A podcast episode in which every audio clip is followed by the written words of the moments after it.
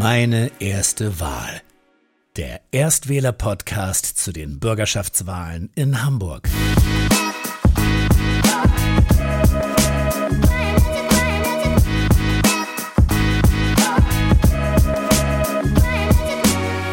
Ich war ja schon sehr gespannt auf dem Weg zur AfD.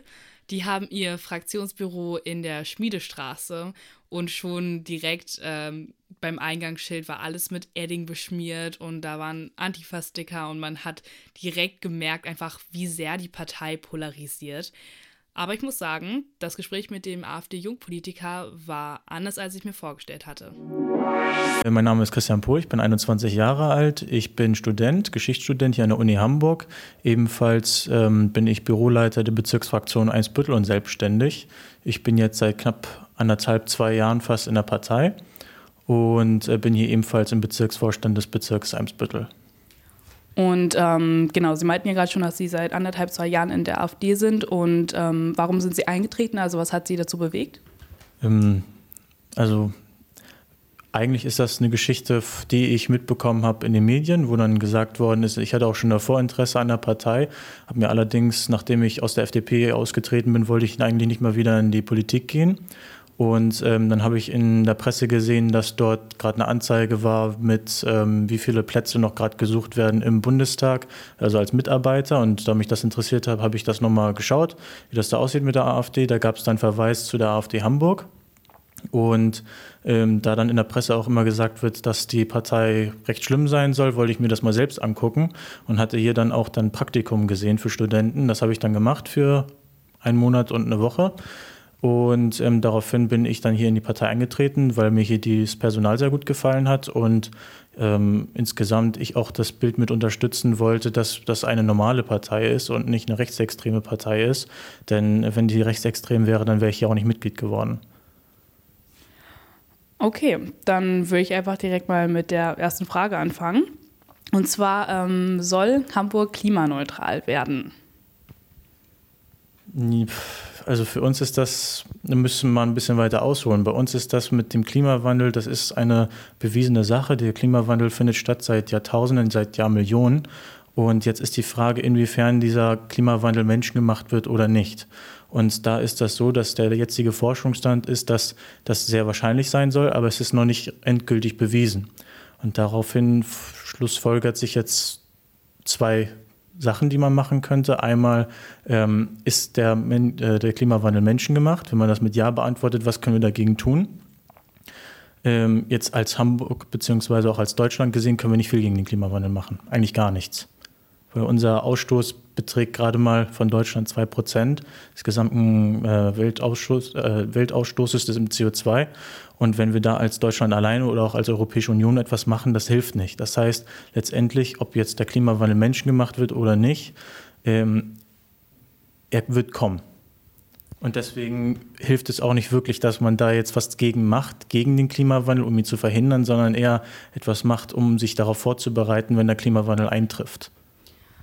Was sind denn Ihre Quellen dazu? Weil also wissenschaftlich, also 99 Prozent aller Wissenschaftler sind sich ja eigentlich sehr einig darüber, dass der Klimawandel menschengemacht ist. Und ähm, auf welche Belege stützen Sie sich da? Das sind ebenfalls wissenschaftliche Studien, die kann ich auch noch mal gerne raussuchen. Gerade habe ich sie nicht im Kopf, wie die heißen. Aber ähm, nur weil 99 Prozent der Wissenschaftler das sagen, heißt es nicht, dass dieses auch absolut stimmig ist. Wissenschaft ist keine Demokratie und das ist in dem Fall sogar was Gutes, weil letztendlich, wenn das eine Demokratie gewesen wäre, beziehungsweise ist die, Wirtschaft, äh, die Wissenschaft, dann würden wir immer noch in einer Welt leben, wo das als Platte gesehen wird und nicht als wirklich rundumfassenden Planeten, weil so war damals im Mittelalter die Einstellung der meisten Wissenschaftler gewesen. Also wie gesagt, es ist sehr wahrscheinlich, aber es könnte auch sein, dass man damit falsch liegt. Und diese die Annahme muss man immer mit in Betracht ziehen. Ähm, also möchte die AfD Hamburg keine Maßnahmen dazu ergreifen jetzt in der nächsten Legislaturperiode? Gegen den Klimawandel nicht, nein. In dieser Hinsicht nein. Aber wir würden schon Maßnahmen ergreifen, ergreifen in Bezug auf den Naturschutz. Das heißt, wir wollen, dass hier unser Baumbestand und auch unser Naturschutzbestand ähm, bestehen bleibt. Dieses ist im Moment unter Rot-Grün nicht der Fall. Es werden massig Bäume abgeholzt. Allein in meinem Bezirk Eimsbüttel fehlen 5000 Bäume, die nie nachgepflanzt worden sind. Noch mehr wurden äh, gefällt. Ebenfalls sind viele Naturschutzgebiete in Hamburg ähm, zerstört worden, aufgrund, dass man dann jetzt mehr Bebauung, äh, bebauen möchte, hier mit Wohnungen und so weiter etc. Und äh, da stellen wir uns gegen. Wir wollen unsere Natur hier erhalten. Und was wir ebenfalls machen wollen, ist ein Programm entwickeln, wie man auf den Klimawandel angemessen reagiert. Das heißt, äh, was ist dafür notwendig? Zum Beispiel unsere äh, Rückhaltebecken, wenn jetzt große Regenstürme oder sowas ähm, wieder mal kommen sollten, so wie es auch vor zwei Jahren, 2018 war, ähm, wo dann große Teile von Mittel, Mitte, Bezirk Mitte und ähm, Bezirk Bergedorf dann überflutet gewesen sind nach ähm, dem Sturm zu Christi Himmelfahrt, ähm, dass man dann unsere Silos erweitert, solche Sachen oder auch unter anderem ähm, Deiche baut und diese ausbessert. Oder falls wir in eine komplett andere Richtung gehen, dass wir auch darauf achten, dass ähm, unsere Abwassersysteme sicher sind, sodass dann, falls jetzt der Permafrostboden weiter noch größer werden sollte, beziehungsweise die Temperatur weiter sinken sollte und nicht steigen sollte. Das kann ja ebenfalls eine Möglichkeit sein, je nachdem, wie man gerade auf die Wissenschaft guckt. Ähm, so müsste man auch da sicherstellen, dass dann weiterhin diese, äh, unsere Abwassersysteme vernünftig funktionieren und dann nicht plötzlich ausfallen, weil das alles eingefroren ist. Also solche grundlegenden Sachen, dem würden wir uns eher annehmen. Okay, also steht Ihre Partei trotzdem noch für Naturschutz, auf jeden ja, Fall. Genau. Auf jeden Fall. Ähm, also ich bin ja Erstwählerin und ich gehe noch zur Schule und ähm, viele Schüler streiken ja bei Fridays for Future. Ähm, was hält denn Ihre Partei davon? Meine Partei hält davon nicht viel, ähm, vor dem Hintergrund, da sie eher denkt, dass ähm, die Schüler in der Schule beziehungsweise dann auch in ihrem Leben, wenn sie die Schule abges äh, abgeschlossen haben und dann ihr Abi gemacht haben beziehungsweise irgendein anderes, irgendeinen anderen Abschluss, muss ja nicht unbedingt ein Abitur sein, ähm, dass sie dann aus ihrem Leben etwas machen. Das heißt, das, heißt, äh, das kann auch beein damit beeinflussen beziehungsweise mh, hm, mit enthalten, dass sich dann einige dafür einsetzen, wenn jetzt zum Beispiel man sich einsetzen möchte gegen den Plastikmüll in den Weltmeeren, dass man dagegen auch wirklich effektiv was tut und nicht nur auf die Straße geht und dort demonstriert. Meine Einstellung zu äh, Fridays for Future ist die folgende. Ich halte es ebenfalls nicht für nicht redlich, dass die ähm, Personen dahin gehen. Allerdings ist eines der wichtigsten Sachen, die Schüler in der Schule lernen müssen, dass sie wissen, beziehungsweise dass sie für etwas stehen und dieses auch vertreten können. Und wenn ihre Meinung die ist, dass sie dann bei Fridays for Future das am besten damit durchsetzen können, ähm, dann kann ich nur sagen, das ist ihre Meinung und das finde ich gut, dass sie die so dann vertreten. Also das ist das Wichtigste, dass man dann auch weiß, wofür man steht, wofür man einsteht. Ähm, trotzdem gibt es ja eben die Schulpflicht und ähm, sollen dann Schüler, die freitags eben streiken, bestraft werden, wenn sie nicht zur Schule gehen? Das ist ja kein sollen, sondern das ist eine Schulpflicht, das ist ein Gesetz. Das heißt, man muss sich daran halten und es gibt ein Bußgeld dafür, wenn man nicht zur Schule geht und das muss umgesetzt werden. Gesetz ist Gesetz, da kann man nicht drum vorbei. Und wie möchte man das umsetzen, wenn zum Beispiel ähm, wie am 20.09. 100.000 Schüler ähm, auf, oder Menschen oder aber, aber darunter ja sehr viele Schüler auf die Straße gehen? Also ist das überhaupt vom Verwaltungsaufwand möglich? Vom Verwaltungsaufwand wäre es möglich, nur es wäre eine Sache, die mehrere Jahre dauert. Und letztendlich ist es auch nicht nur negativ, finde ich zumindest, weil die Schüler halt wissen, wofür sie stehen. Und ähm, ich würde mir eher wünschen, dass dann den Schülern gezeigt wird, ein Weg aufgezeigt wird, wie sie das auch anders äußern können, als während der Schulzeit zu demonstrieren. Okay, um nochmal um auf das Thema auch ähm, dann Naturschutz und so zurückzukommen und Klima, ähm, macht es denn Sinn, dass der HVV für Schüler günstiger wird? Also im Generellen, um sich da ähm, zum Beispiel emissionsfreier eben zu bewegen. Also weil ja jetzt zum Beispiel jetzt unter der äh, rot-grünen Regierung, die wir momentan in Hamburg haben, sehr viele ähm, Elektrofahrzeuge, also Busse und also eingesetzt werden und die S-Bahn ja zum Beispiel auch nur mit Ökostrom fährt. Ähm, also soll generell der HVV-Preis günstiger werden für Schüler?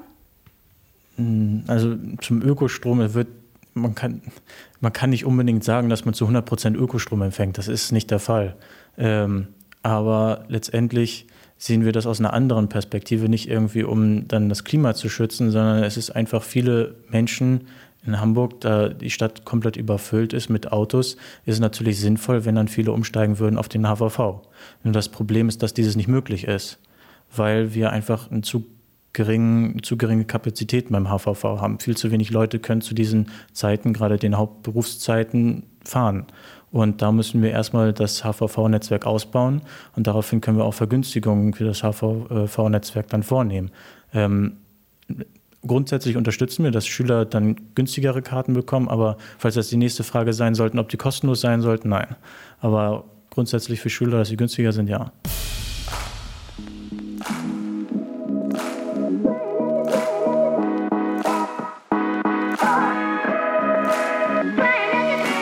viele Schüler bewegen sich ja auch zum Beispiel mit dem Fahrrad oder also generell viele Hamburger. Ähm, nur sind die Fahrradwege teilweise ja echt schlechtem Zustand. Und ähm, da frage ich mich, soll denn zum Beispiel sollen die Fahrradwege zum Beispiel an allen Bildungseinrichtungen, also Schulen, Hochschulen oder auch ähm, Grundschulen, Kindergärten, aber generell in der Stadt sollen die ausgebe ausgebessert werden?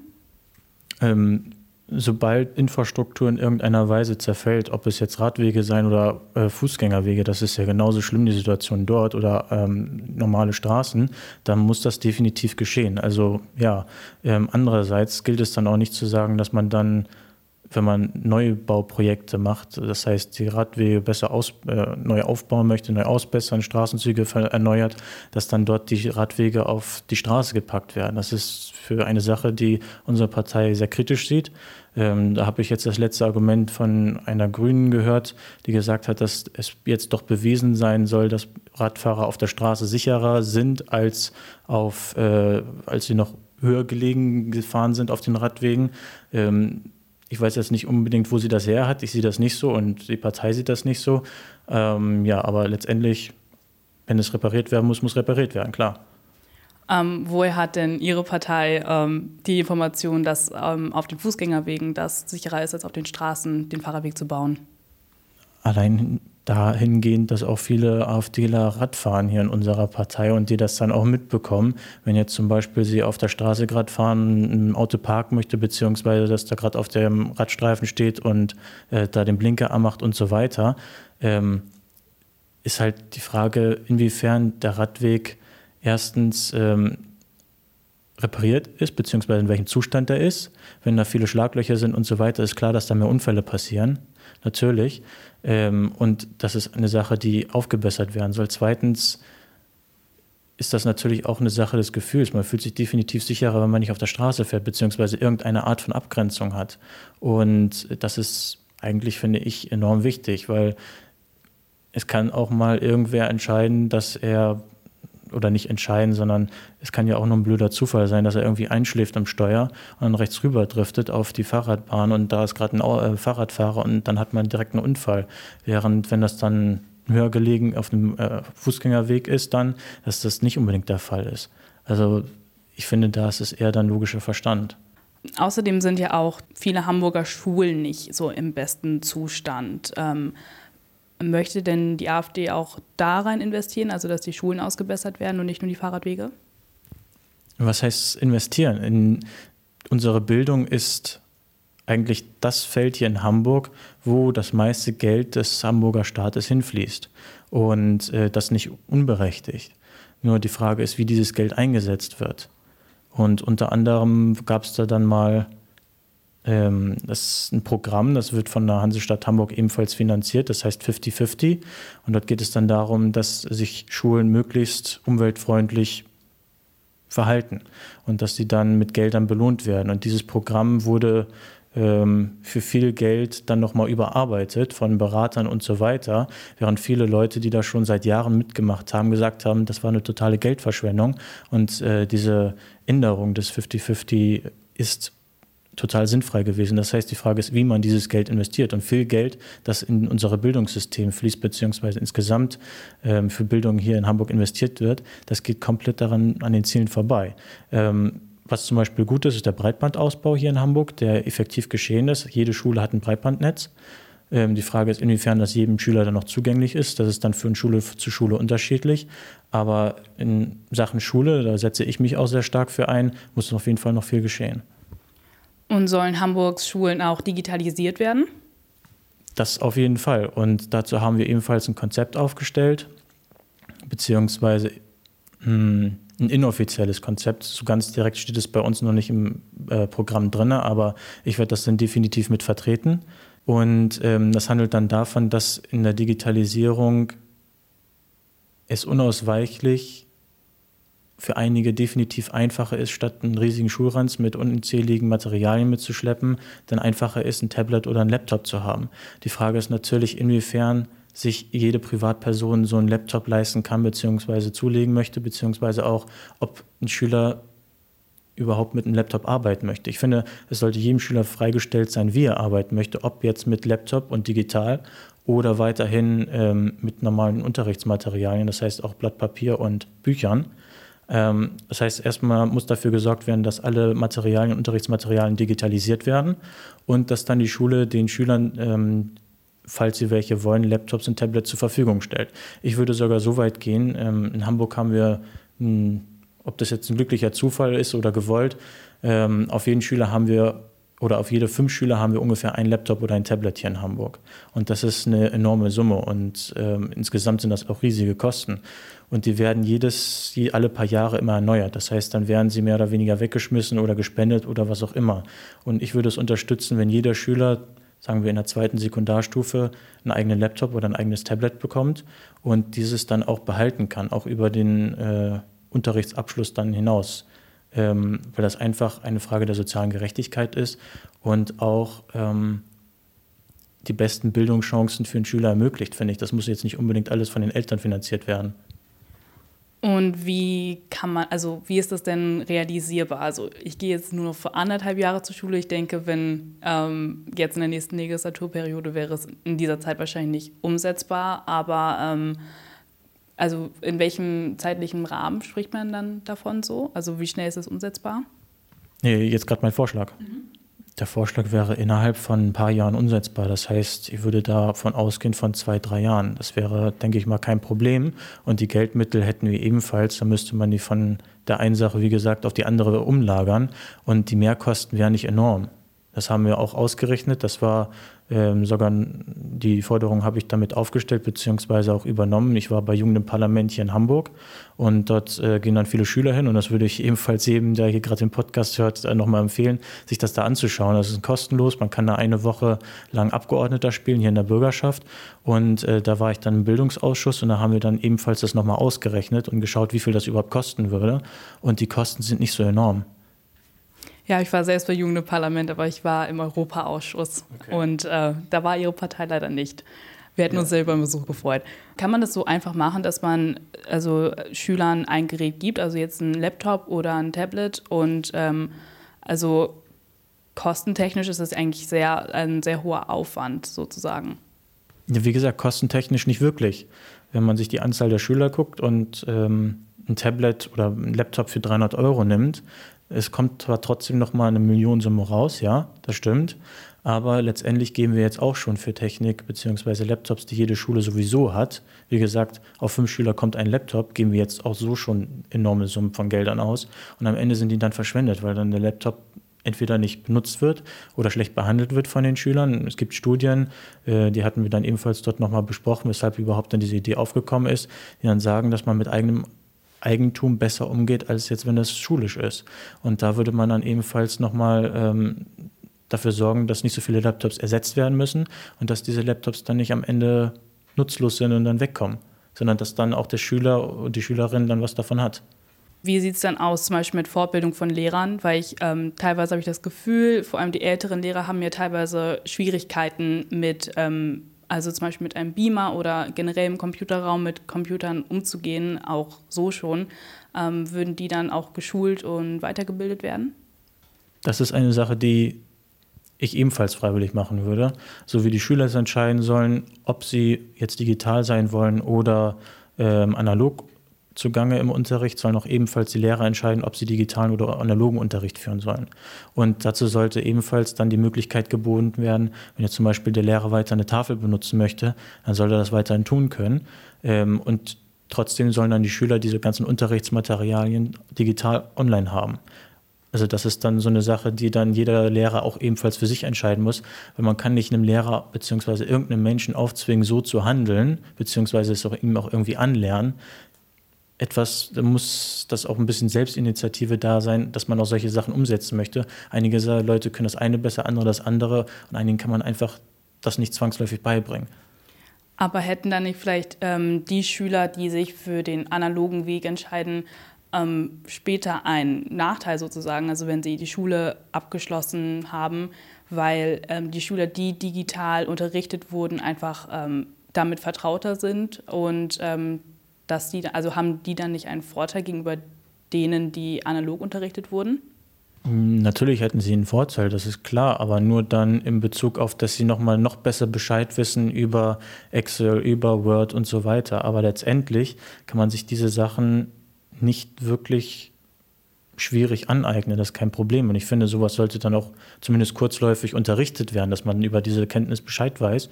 Nur die anderen wüssten dann noch um einiges mehr, was man noch mal mit den einzelnen Programmen noch alles machen kann. Für viele reicht es ja schon aus, wenn sie einfach nur ein paar Texte schreiben, Mails verschicken können und so weiter. Also das ist halt eine persönliche Präferenz. Man muss ja nicht unbedingt dann alle auf demselben Stand haben sondern die einen sind in dem einen gut, die anderen sind in dem anderen gut. Dass man jetzt weiterhin noch Sachen schriftlich aufsetzen muss, das wird weiterhin der Fall sein. Also das ist dann auch eine Kompetenz, die dann diejenigen den anderen gegenüber noch mal besser können und mehr haben.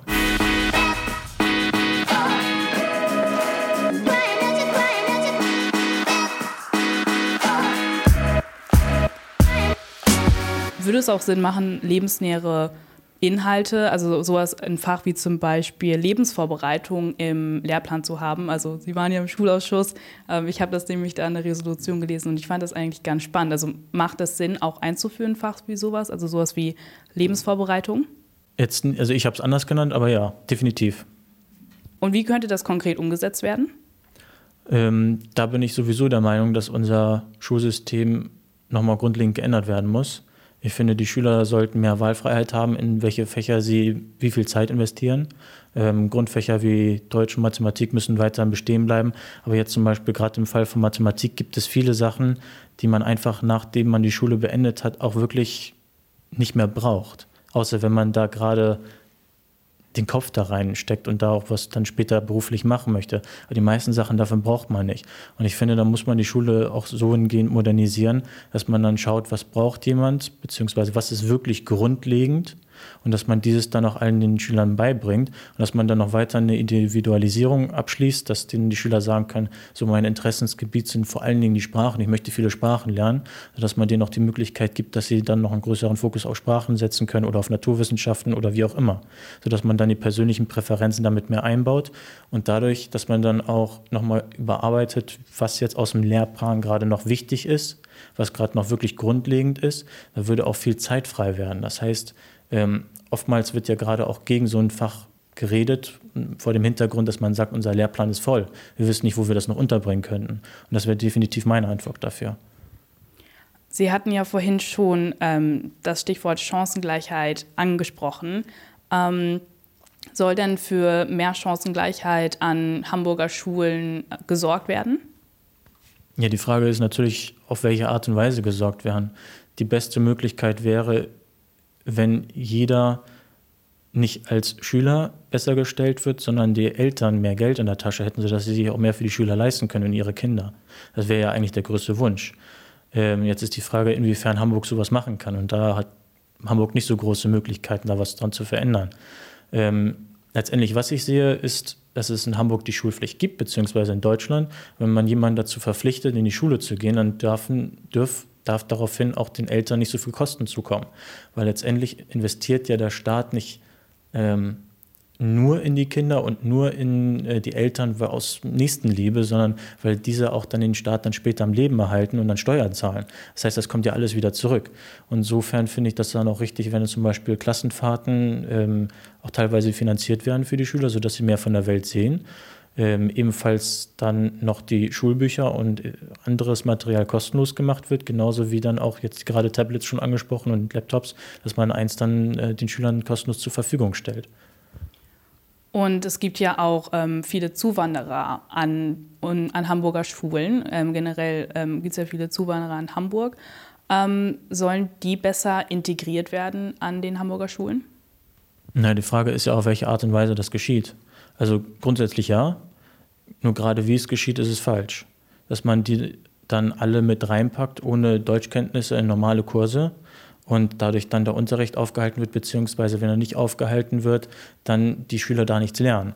Und wenn man schon in die Schule geht, dann sollte man auch dafür sorgen, dass, dass die Schüler da auch einen Sinn haben.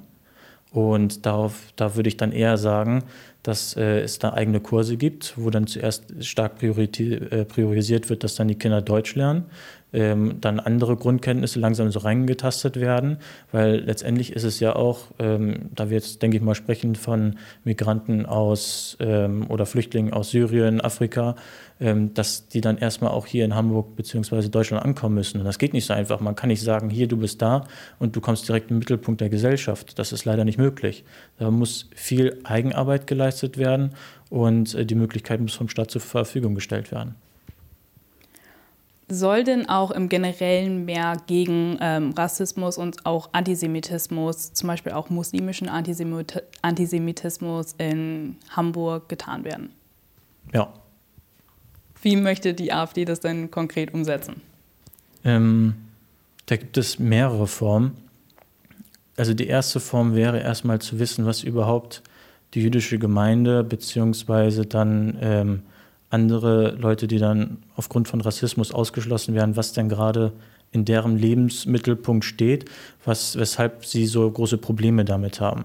Das heißt zum Beispiel, ich würde jetzt nur mal als Beispiel sagen beziehungsweise denken, so genau weiß ich das nicht, aber aus einigen Dokumentationen ist das halt so hervorgegangen, dass viele, muss, äh, dass viele Juden zum Beispiel bespuckt werden, mitten auf der Straße oder beleidigt werden, wenn sie eine Kippa tragen und so weiter.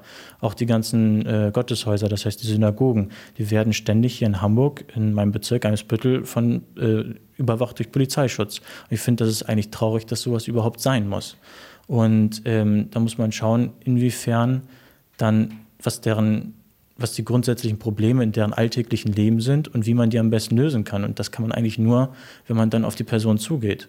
Und gerade zum Beispiel auch im Bezirksparlament ist das so, dass dann ähm, nach dem Anschlag von Halle das war, dass man natürlich Antisemitismus verdammt, aber das tut jeder, bis auf natürlich die Antisemiten, aber eigentlich tut das jeder. Und es allerdings nicht gefragt worden ist, nicht auf irgendeine jüdische Gemeinde zugegangen worden ist, inwiefern man denn was dagegen machen kann. Und dieser, das von der Politik auf die Bevölkerung zugehen, das ist eigentlich nicht existent. Würden da zum Beispiel ähm, Programme wie äh, Rent a Jew helfen, also dass ähm, zum Beispiel Juden, äh, Juden, an Schulen gehen oder ähm, zu, also ich glaube, Schulen machen da am meisten Sinn oder generell einfach in den Austausch kommen mit ähm, nicht-jüdischer Bevölkerung sozusagen, um da ähm, Toleranz und Akzeptanz zu schaffen? Ich denke, das Sinnvollste wäre es, einen Austausch zu schaffen. Allerdings ist halt die Frage, wie man das machen kann. Also wir haben zwar eine große Bevölkerung, jüdische Bevölkerung hier in Deutschland, aber sie ist bei weitem zum Beispiel nicht so groß noch wie vor dem Zweiten Weltkrieg. Und ähm, das ist halt eine verdammt traurige Sache. Und das ist halt die Frage, wie kann man dann einzelne Schüler in Austausch mit der jüdischen Bevölkerung hier bringen. Und was ich dann zum Beispiel sehen würde, wäre von Vorteil halt Reisen nach Israel. Das wäre wunderbar. Also, oder zum Beispiel auch, ich war mit meiner Abschlussklasse in Auschwitz gewesen und da war dann ebenfalls noch eine ähm, Klasse aus Israel dort, ähm, die sie dann ebenfalls dort gewesen ist und da kann man auch darüber dann in Austausch kommen. Das heißt, Reisen schafft Toleranz.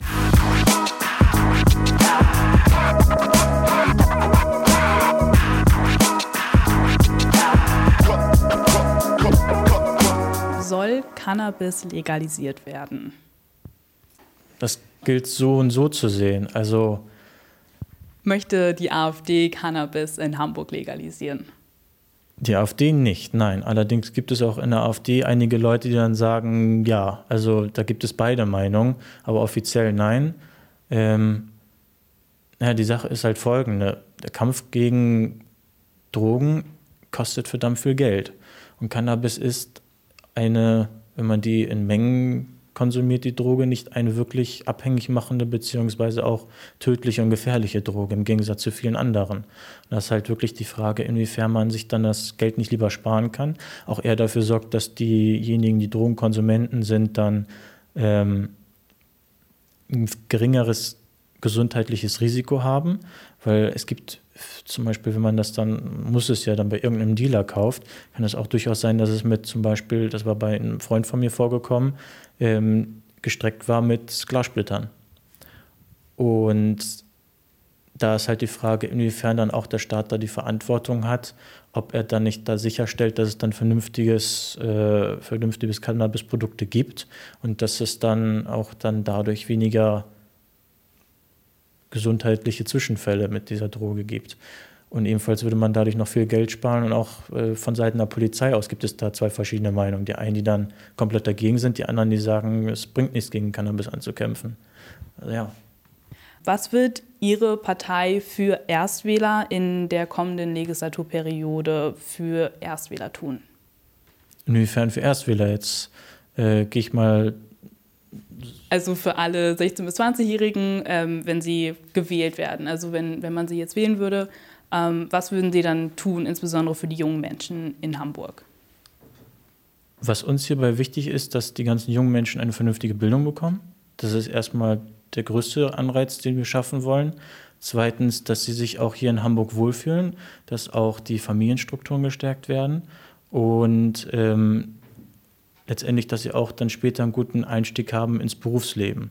Das sind die Sachen, die wir umsetzen wollen. Ebenfalls, dass wir dann noch ähm, Möglichkeiten bieten, wie man trotzdem hier noch in, jetzt, ich sag jetzt mal Natur, äh, aufwachsen kann.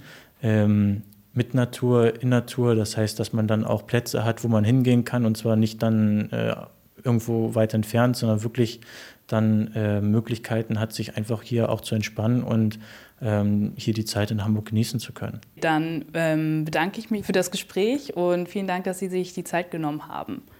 Ich danke Ihnen. Das war meine erste Wahl. Nicht vergessen, am 23. Februar sind die Hamburger Bürgerschaftswahlen. Deine Stimme zählt.